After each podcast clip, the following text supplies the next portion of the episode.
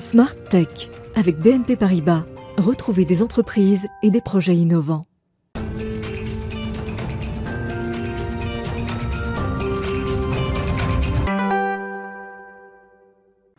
Bonjour à tous, bienvenue dans Smart Tech que vous regardez à 11h sur la chaîne Bismart en direct comme chaque matin.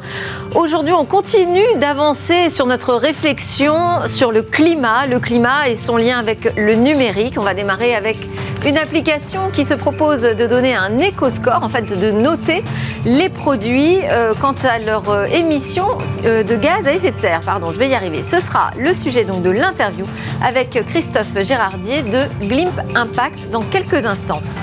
Et puis au cœur de cette émission, on va parler de la Chine, la Chine technologique, ce marché fort méconnu visiblement de la French Tech et insuffisamment exploité. Et puis on retrouvera notre rendez-vous avec Cédric Villani qui viendra lui aussi nous parler du climat puisqu'il nous fera euh, un compte-rendu de l'audition de l'OPEX dont il est le président sur le dernier rapport du GIEC sur le changement climatique. Et on conclura par euh, le zoom sur l'innovation comme tous les jours avec demain peut-être du miel fabriqué sans abeilles. Mais tout de suite donc place à l'interview.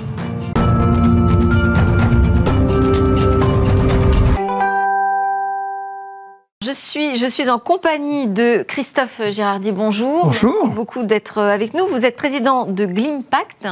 Je le prononce correctement Très bien. Comme Global Impact. Comme Global Impact, justement. C'est une entreprise donc, de conseil qui est spécialisée euh, sur les sujets environnementaux. Vous proposez notamment une plateforme numérique qui permet d'évaluer l'impact environnemental global euh, des produits. Alors, c'est plutôt une application, enfin là, pour le coup, une plateforme qui est dédiée aux entreprises, mais vous avez aussi lancé une application de notation, on va dire, euh, de, des produits afin de donner accès un maximum de gens euh, à cette note que vous appelez l'éco-score, en mhm. fait, euh, cette note qui va nous indiquer si tel ou tel produit est plus ou moins impactant euh, sur le changement climatique. Alors déjà, première question, est-ce que c'est la première initiative du genre que l'on voit apparaître? Alors, oui, si on parle bien de l'objectif de cette application et de notre technologie de l'impact, qui vise à proposer aux entreprises comme aux consommateurs à découvrir pour la première fois ce qu'on appelle l'empreinte environnementale globale. Vous avez parlé de, des émissions de gaz à effet de serre. Euh, on parle beaucoup de calculateurs carbone, mais euh, on sait peu que l'Union européenne, par la Commission européenne, a statué pour concevoir une définition de l'empreinte environnementale et une façon de la mesurer à travers une méthode qu'on dit globale. C'est-à-dire que selon cette méthode, il n'y a pas un impact environnemental, pas uniquement les gaz à effet de serre, mais il y en a 16. 16 catégories d'impact qu'il faut prendre en compte pour mesurer l'empreinte environnementale globale euh, de l'activité humaine sur la planète. Et nous, nous avons fait la technologie qui permet de la rendre accessible, parce que voir 16 catégories d'impact, c'est plus compliqué que de voir juste les émissions de gaz à effet de serre. Et on la rend accessible aux entreprises pour qu'elles puissent comprendre leurs enjeux, s'améliorer, diminuer leur impact, et surtout aux consommateurs pour découvrir à travers ce score la réalité de l'empreinte globale des produits. Oui, parce qu'on avait reçu euh, dans Smart Tech euh, Rachel Delacour qui nous avait présenté euh, Sweep qui là donc est plus concentré sur les émissions carbone.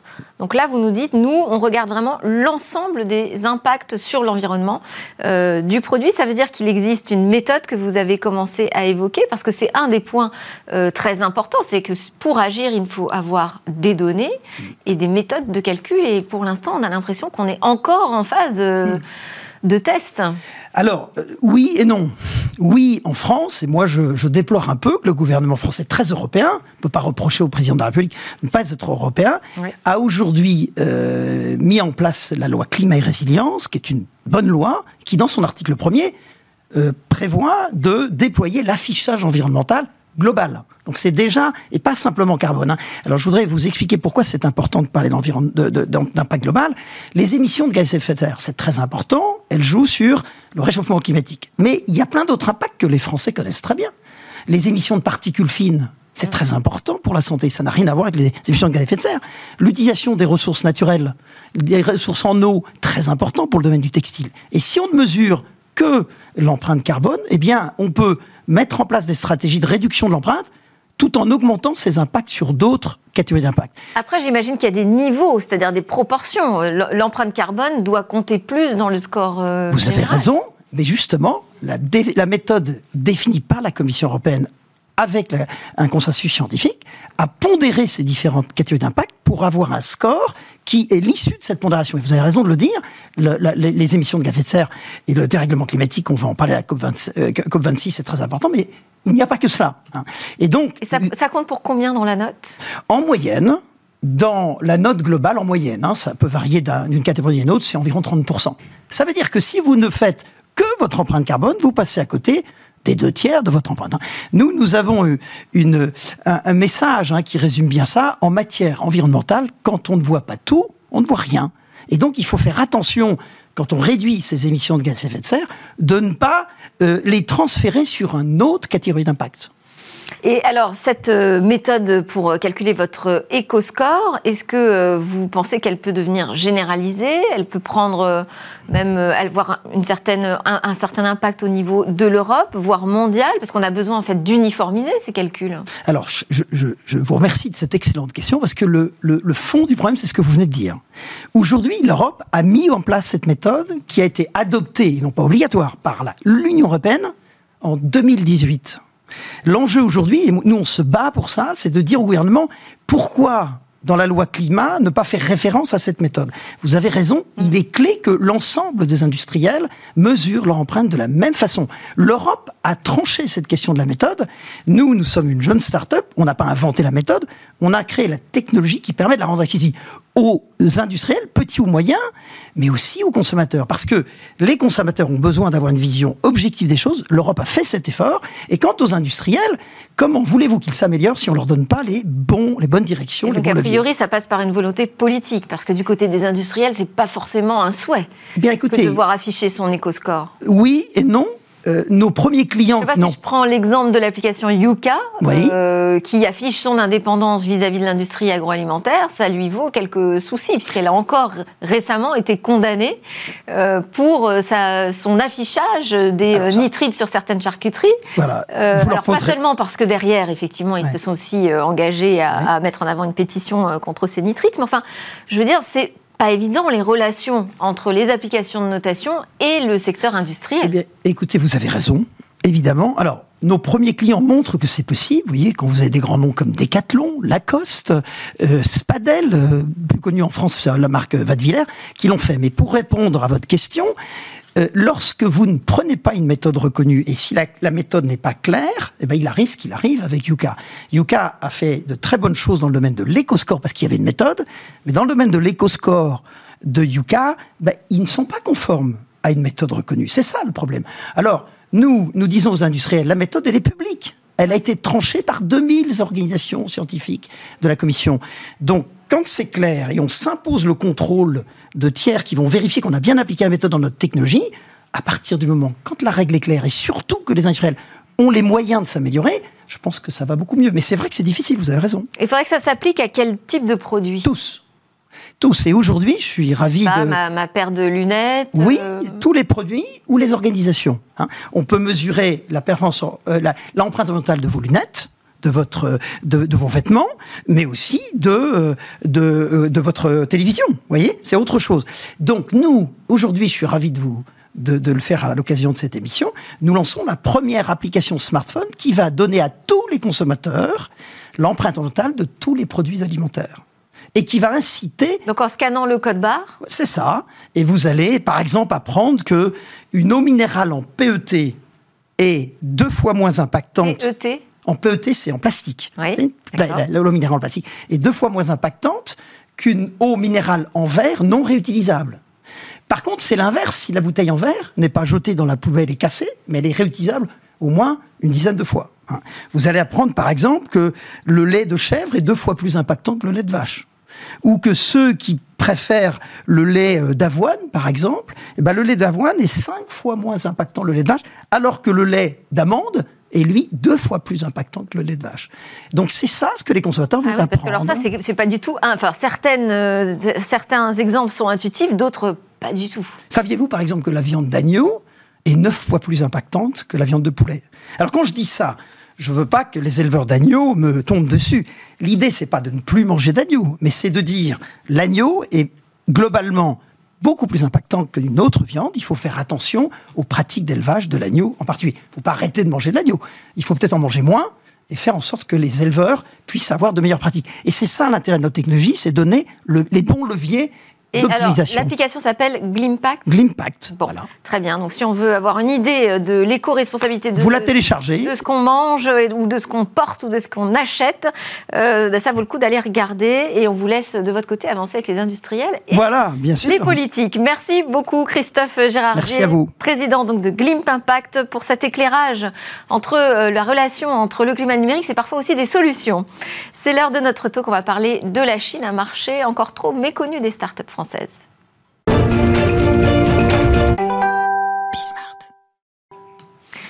Un voyage euh, d'études en multiplex euh, s'est tenu entre Paris, Pékin, Shanghai et Shenzhen. C'était toute euh, la semaine dernière. Et l'objectif était de permettre aux startups françaises d'accéder à des informations précises et à jour en vue d'une entrée sur le marché chinois. On parle de ce programme qui s'appelle Next Tech China et de la Chine technologique avec Camille Rumani, cofondatrice et directrice générale de HitWiz, qui est une plateforme de mise en relation entre des locaux des voyageurs euh, autour d'un repas. C'est un peu le Airbnb en fait euh, des dîners à la maison.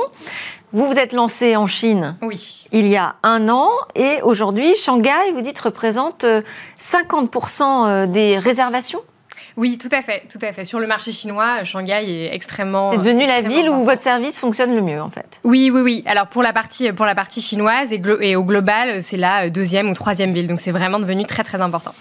Et également avec nous euh, pour parler de cette euh, Chine technologique et des opportunités de marché pour euh, les startups françaises, nous avons Jean-Dominique Séval, qui est un spécialiste de l'économie du numérique, de l'analyse de marché et de la prospective, que je connais depuis qu'il a été directeur général adjoint du think tank LIDAT DigiWorld. Et aujourd'hui, Jean-Dominique Séval, vous êtes directeur fondateur de Soon Consulting et président de French Tech Pékin. Alors, je vais poser une première question à Camille Rumani qui est en plateau avec nous. Euh, est-ce qu'on peut dire que oui, euh, la Chine est un marché vraiment fort méconnu des startups françaises? Oui, absolument. Et je suis très étonnée parce qu'aujourd'hui, c'est la deuxième puissance mondiale. Donc, on ne peut pas ignorer euh, ce, marché qui est vraiment colossal. Et il y a une méconnaissance et une méfiance aussi vis-à-vis de ce marché. nous, c'est un potentiel qu'on a commencé donc à, à, travailler avec le marché chinois à partir de 2018. donc, on a testé en fait le marché avec donc, des voyageurs euh, chinois qui venaient euh, en Europe. Et euh, pendant donc, la crise du Covid, on a décidé d'aller plus loin parce qu'on avait une très très bonne croissance et une traction incroyable sur ce marché. Donc de créer, d'aller un step après et de créer une société là-bas. Et, et, en fait, la, la, croissance sur place nous montre qu'on a eu raison de faire... Dans un contexte quand même particulier, parce que justement, vous parlez de la crise Covid, on n'a pas du tout envie d'inviter des gens à dîner chez soi pendant cette période. Alors, ou alors vous pouvez aussi vous dire que euh, en petit comité, euh, vous, enfin, vous vous sentez aussi très à l'aise en petit comité et pour se retrouver avec sa famille, ses amis ou même rencontrer des gens dans un dans un contexte, euh, dans un contexte, oui, enfin plus intime, je dirais, intimiste. Et eh ben, c'est aussi la bonne manière. Et en Chine, ça marche très très bien parce qu'ils sont à la recherche d'expériences culinaires et de liens sociaux. En fait, le fondement dit oui, c'est le lien social. il y a une vraie soif, notamment chez les jeunes aujourd'hui en Chine, de rencontres. et, et c'est ça, c'est pour ça que ça marche très bien. Jean-Dominique Séval, qui sont ces, ces startups françaises euh, ou même d'ailleurs étrangères hein, aujourd'hui que vous voyez arriver en Chine, à Pékin où vous êtes aujourd'hui? Bien, il y bonjour euh, d'abord Delphine et bonjour Camille. Oui, des, startups pour lesquelles on a monté ce programme d'une semaine de découverte et de mise à jour, euh, comme vous l'avez dit, de, l'écosystème extrêmement rapide et innovant chinois. des profils très variés, puisqu'on le voit euh, en est un exemple. Euh, mais il y a aussi euh, aujourd'hui tous les secteurs de la Chine numérique sont en train de se digitaliser, de l'agriculture jusqu'à l'espace, en passant par les mines dans lesquelles il y a des robots aujourd'hui, jusqu'à tous les services euh, des, villes numériques, par exemple. Il n'y a pas un secteur en Chine qui ne soit pas euh, soumis à une accélération de la digitalisation de ces, de ces modèles. Donc ça fait euh, autant de domaines dans lesquels les entreprises françaises, à condition qu'elles aient le bon produit, le bon business model à niveau innovant, euh, et euh, qui soit compatible avec les choix euh, donnés par les gouvernements chinois, parce qu'il y a des secteurs qui sont protégés, d'autres qui sont plus ouverts. Donc il y a toute une étude à faire extrêmement sérieuse des équilibres risques-opportunités avant de se lancer. comme l'a fait Eatwiz et comme le font d'autres, comme Devialet, comme June, qui sont des startups du FT120 pour lesquels on a travaillé pour monter ce programme.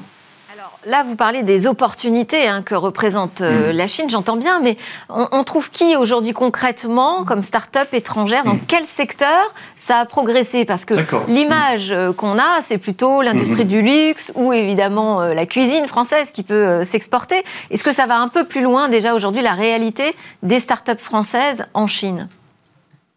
Alors, il, n'y en a pas, euh, il n'y en a pas euh, beaucoup, ça c'est clair. C'est aussi pour ça qu'on faisait ce programme pour euh, éclairer les, les, équipes qui, de France, sont en train de se préparer à venir en Asie, où elles y sont déjà, mais elles ne sont pas forcément en Chine. Donc les secteurs qui sont, qui sont visés aujourd'hui, ça peut être des secteurs extrêmement technologiques, comme les applications sur mobile, euh, par exemple, vous avez un très bon exemple, c'est M Music euh, World Media, MWM, qui a euh, déjà, qui, a, qui est le leader des applications de création de musicales dans le monde. C'est une start-up française créée à Paris qui a déjà 500 millions d'utilisateurs dans le monde et 2 millions en Chine. et ils viennent juste de s'installer entre Hong Kong et Pékin pour bénéficier et accélérer leur diffusion donc là, on est sur un marché B2C et d'autres entreprises euh, se développent sur des marchés B2B. Il y a beaucoup d'opportunités. Elles sont euh, un peu compliquées pour les entreprises françaises qui arrivent, mais euh, c'est possible et c'est parfois un, un très bon calcul à condition de, pas de, bien mesurer les risques qui sont associés à sa présence. Vous avez par exemple aussi de sociétés comme Virtuose, qui est le leader mondial de la, de la production de jeux vidéo pour les grands studios, qui a été créé à Shanghai et qui aujourd'hui a 2500 personnes dans le monde. Oui, alors c'est effectivement euh, mesurer les risques, mais ça ne va pas être facile quand même de se lancer euh, en Chine, parce qu'on dit on a du mal à comprendre pourquoi on est si peu nombreux euh, Français à aller s'installer en Chine. Enfin, il y a déjà ne serait-ce que la barrière de la langue, une culture qui est très mhm. différente de la nôtre. Comment est-ce qu'on passe ces obstacles? Alors pour moi, c'était un peu plus facile parce que c'est ma deuxième langue, en fait, le, chinois, donc je l'ai appris pendant, pendant des années. J'ai habité aussi là-bas au cours de mes études, ce qui m'a permis de me familiariser aussi avec, euh, avec la culture, de faire un stage aussi sur place. Et en fait, je crois que la solution, c'est de bien s'entourer.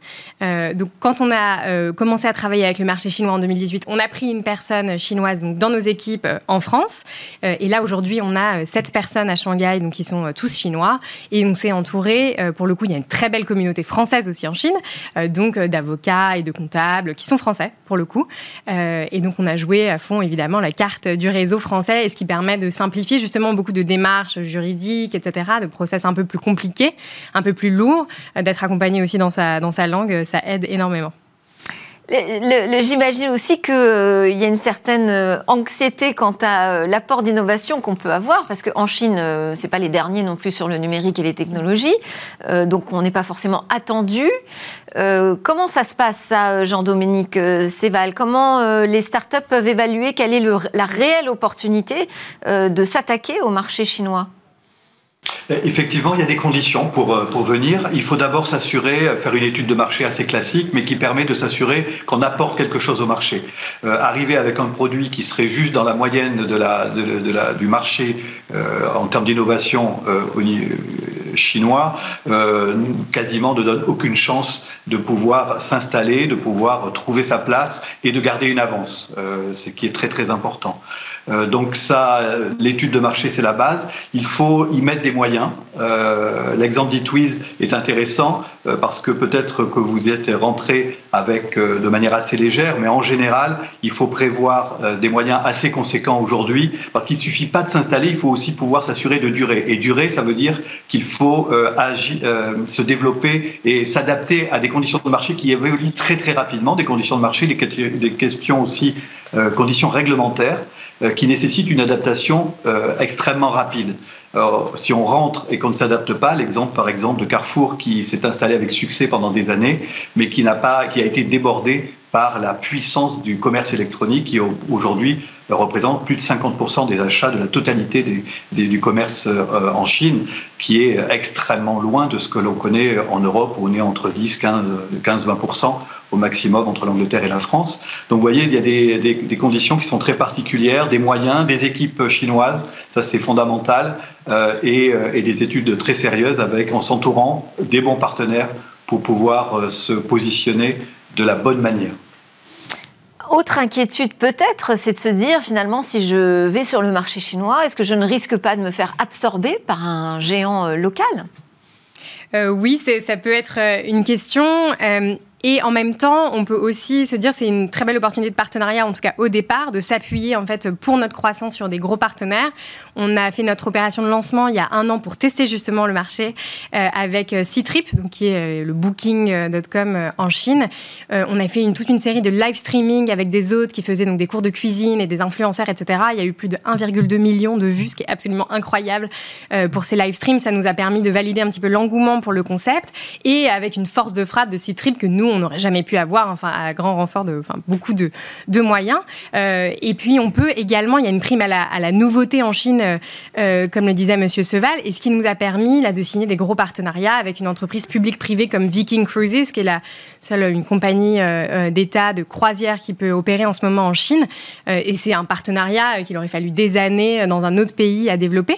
donc si on a un produit qui est très adapté au marché et une très forte exigence de, de, qualité, on peut aussi en fait très vite faire des partenariats euh, beaucoup plus gros euh, qu'ailleurs. Alors, parce que c'est vrai qu'il faut quand même connaître les portes d'entrée aussi du monde numérique. Typiquement, euh, si on lance une application et qu'on va pas sur WeChat, on a perdu d'avance. Exactement. Ça, c'est des choses voilà, qui peuvent aussi inquiéter, j'imagine. Ces portes d'entrée sont restreintes, elles sont tenues par des, des titans du numérique en Chine. C'est toute la question. Hein, que, comment se faire véritablement sa place aujourd'hui quand on est encore une petite start-up? Parce qu'on ne parle pas de grandes entreprises installées, là, Jean-Dominique Séval.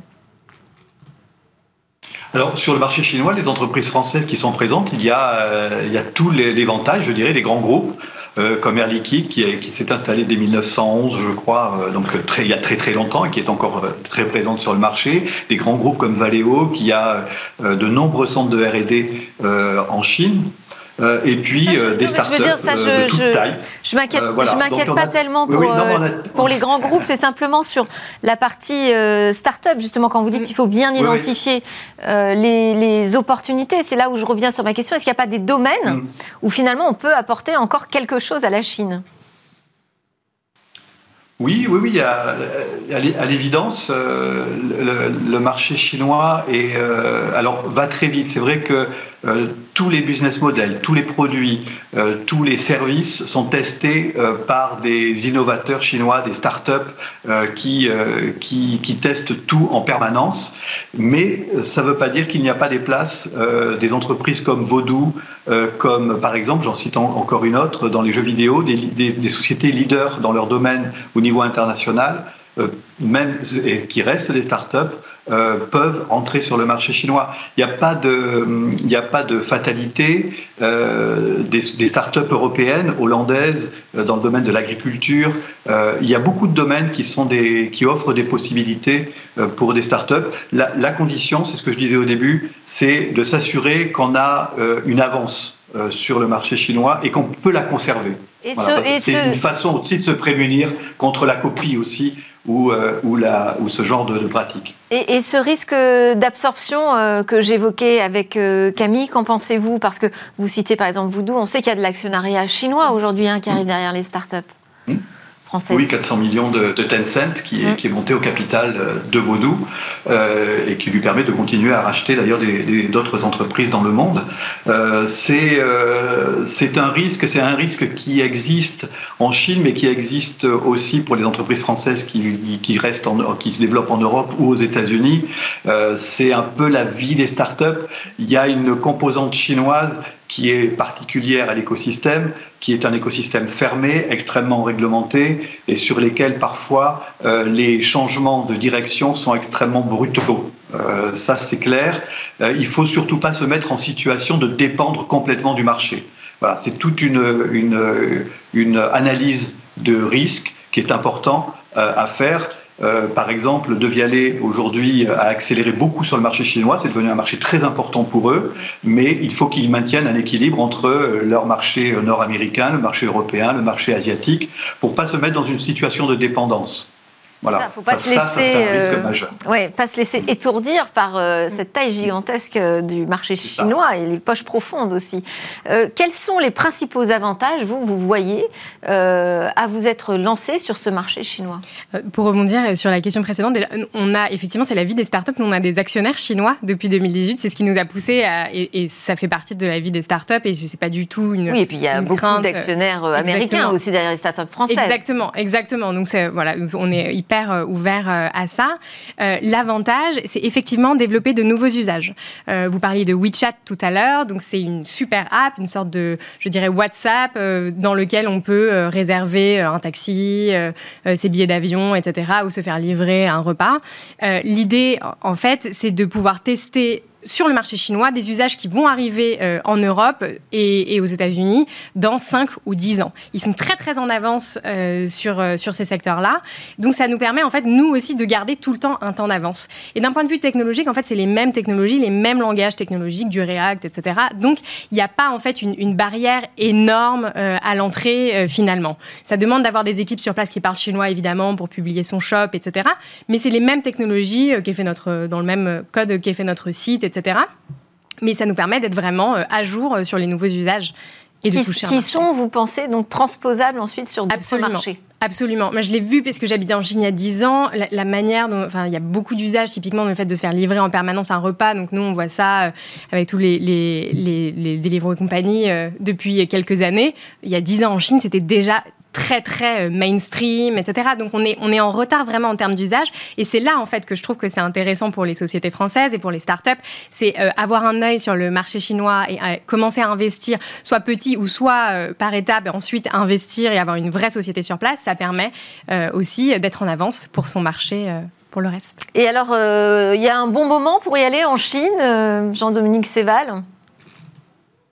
Oui, je pense euh, le point que vous venez d'aborder est très très important et ça correspond au moment euh, qui est un nouveau moment dans la, dans la, croissance chinoise. On a connu la grande période des années 80 à 2000 de, de, rattrapage industriel et d'infrastructures, des grandes infrastructures chinoises qui se sont déployées. Les années 2000, ça a été la grande consommation et l'essor de ce que décrivait Camille sur, cet incroyable développement du numérique dans, dans, tous les usages de la vie et, et du paiement mobile en passant par les commandes sur, de e-commerce extrêmement rapides. Et puis aujourd'hui, on rentre dans une, depuis, euh, depuis 2020 euh, dans une nouvelle phase euh, d'accélération dans tous les domaines, comme je disais au tout début, ce qui permet aussi, ce qui est une nouvelle façon pour les, pour les startups de bénéficier du marché chinois. Il suffit, suffit plus aujourd'hui de venir en Chine pour capter une part du marché, même infime, ce qui serait déjà énorme.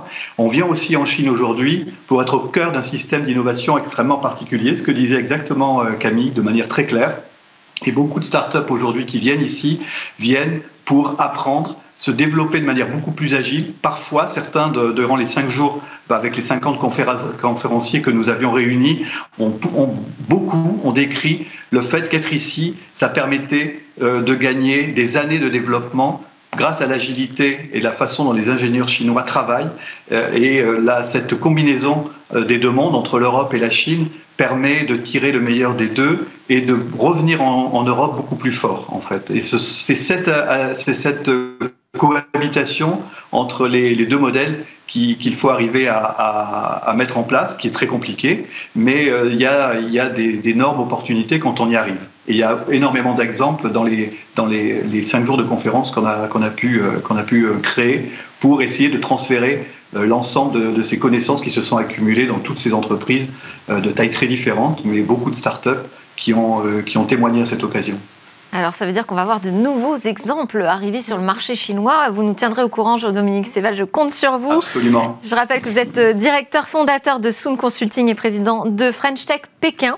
Et nous avions également Camille Rumani, cofondatrice et directrice générale de Hitwiz, donc qui est arrivée en Chine avec un gros succès. On rappelle, c'est donc pas forcément juste un marché gigantesque à attaquer, mais c'est aussi un laboratoire d'innovation très intéressant. Euh, on part en pause et puis juste après, on se retrouve avec Cédric Villani qui va venir nous parler euh, du socle scientifique commun dont nous avons besoin aujourd'hui pour adresser les enjeux de climat.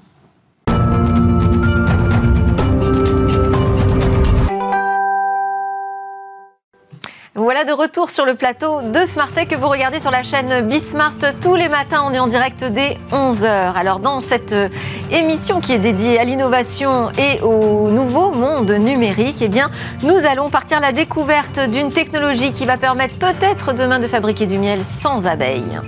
Mais d'abord, on a rendez-vous avec Cédric Villani, député de l'Essonne, président de l'OPEX. Bonjour Cédric Villani. Bonjour Merci Sabatier. beaucoup de nous rejoindre régulièrement dans Smartech. Vous avez souhaité revenir aujourd'hui sur l'audition qui a été menée le 23 septembre dernier par l'OPEX. Je rappelle que c'est l'Office parlementaire d'évaluation des choix scientifiques et technologiques pour la France. Alors, lors de cette audition, on a pu entendre Valérie Masson-Delmotte, qui était euh, euh, là en tant que coprésidente du groupe de travail numéro 1 du GIEC, le groupe d'experts intergouvernemental sur l'évolution du climat. On était euh, donc dans la suite de la publication du rapport Changement climatique 2021, base des sciences physiques. Euh, déjà, je vous laisse peut-être nous expliquer pourquoi cette audition.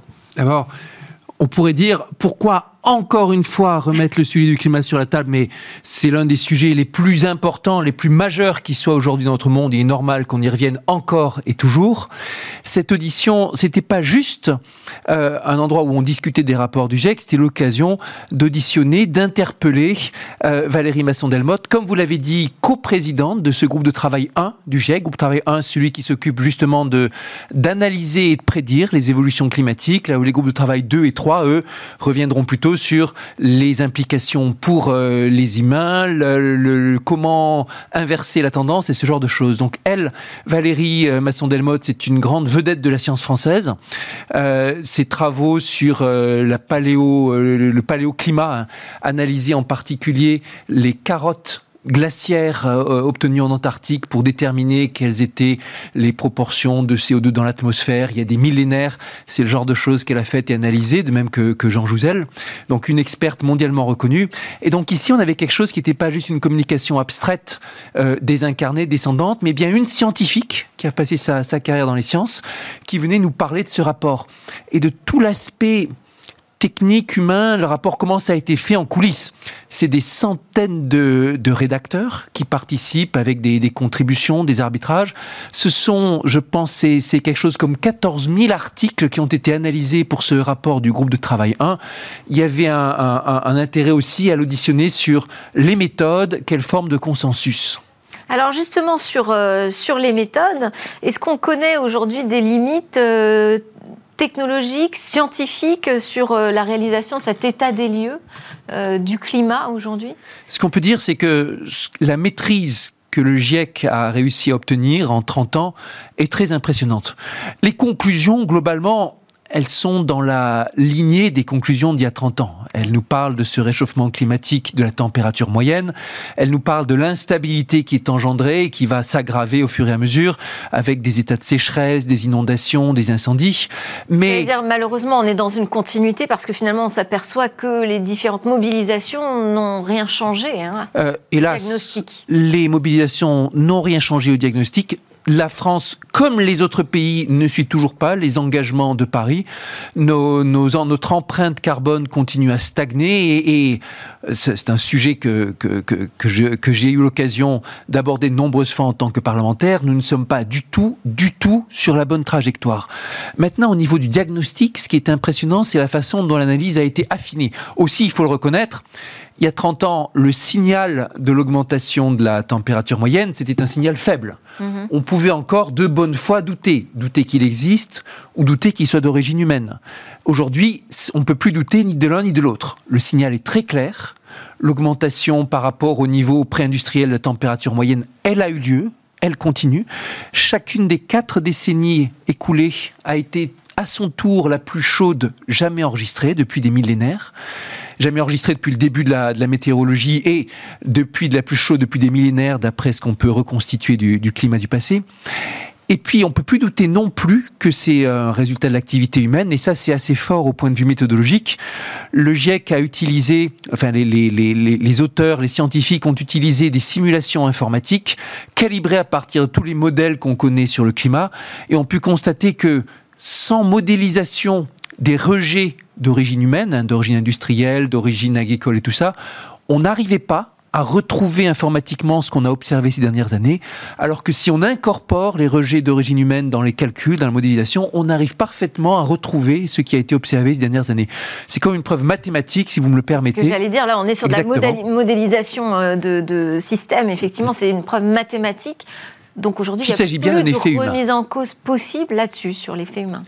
Absolument. Sauf à être vraiment de mauvaise foi. Je veux dire, le doute, le, on est sur un sujet où il y a vraiment un consensus scientifique euh, que sur cet effet anthropique, cet effet humain du, fait a, que la température augmente. Alors, ce qui est intéressant dans le rapport du GIEC après, c'est que ils savent bien que avec toutes les méthodes qu'ils ont, il y a certaines choses qu'ils peuvent dire avec certitude, d'autres avec probabilité, d'autres avec quasi-certitude.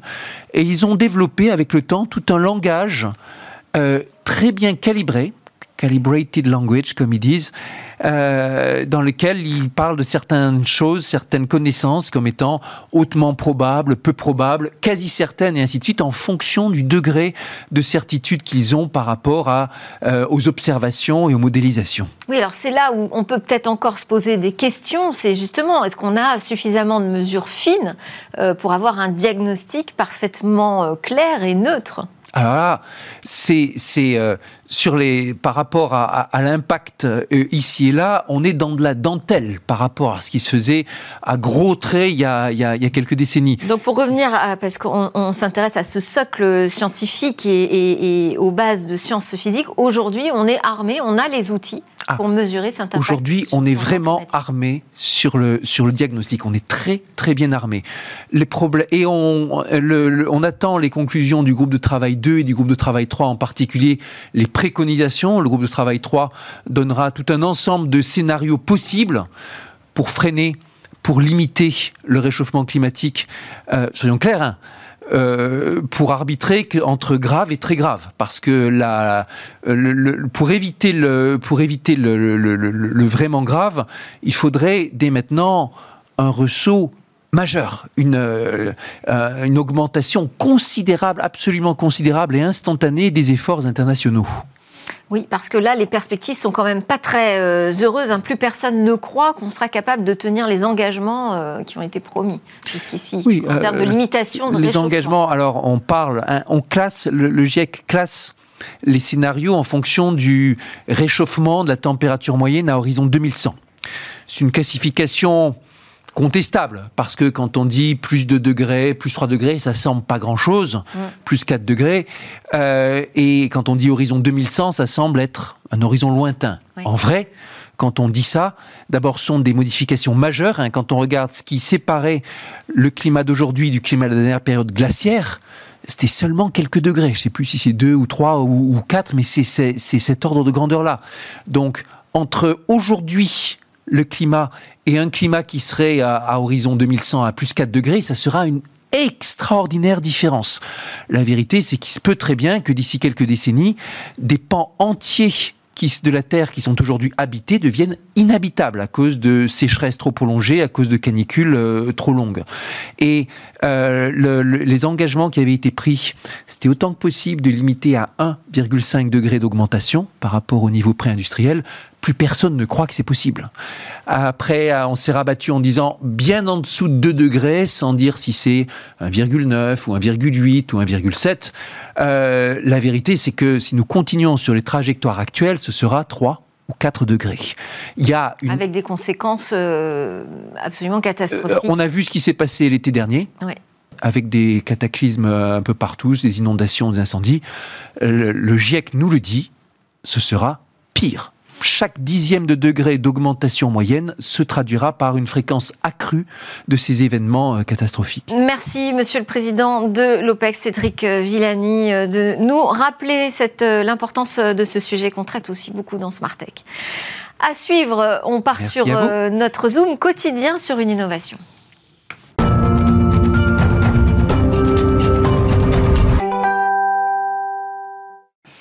Allez, une dernière euh, question avant de refermer cette euh, édition de Smart Tech. Et demain, la technologie remplacera-t-elle les abeilles dans la fabrication du miel? Bonjour Cécilia. Bonjour Delphine. Bah, effectivement, il y a une start-up américaine qui s'appelle Melibio et qui a réussi à fabriquer du miel sans l'aide d'une seule abeille dans son intervention, grâce à une technologie qui relie à la fois la botanique et euh, la biologie synthétique. C'est du miel biofermenté avec les mêmes composés que le miel traditionnel, une innovation qui pourrait servir à la fois les hommes mais aussi la nature pour diminuer un petit peu la pression sur la production du miel naturel et donc sur une espèce qui, rappelons-le quand même, est menacée.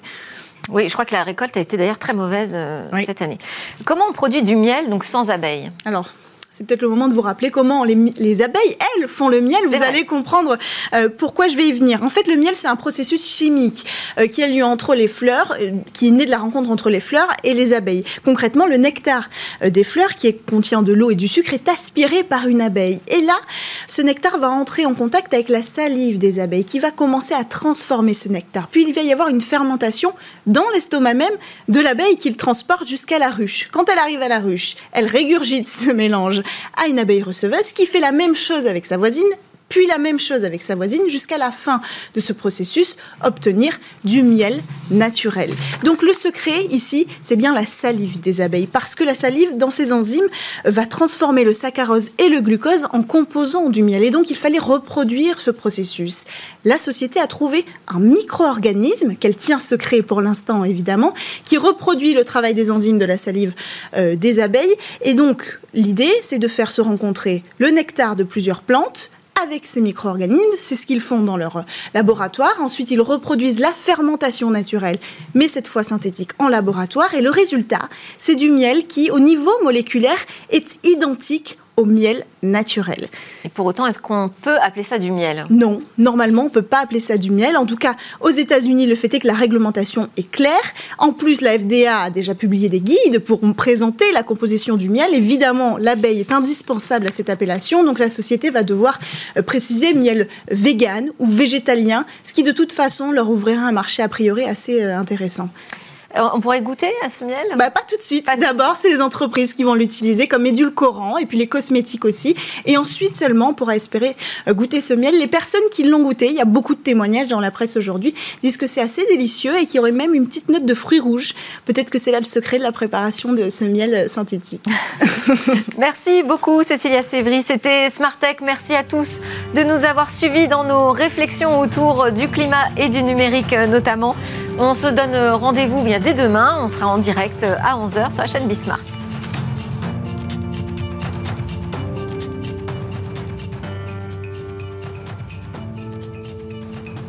Smart Tech avec BNP Paribas. Retrouvez des entreprises et des projets innovants.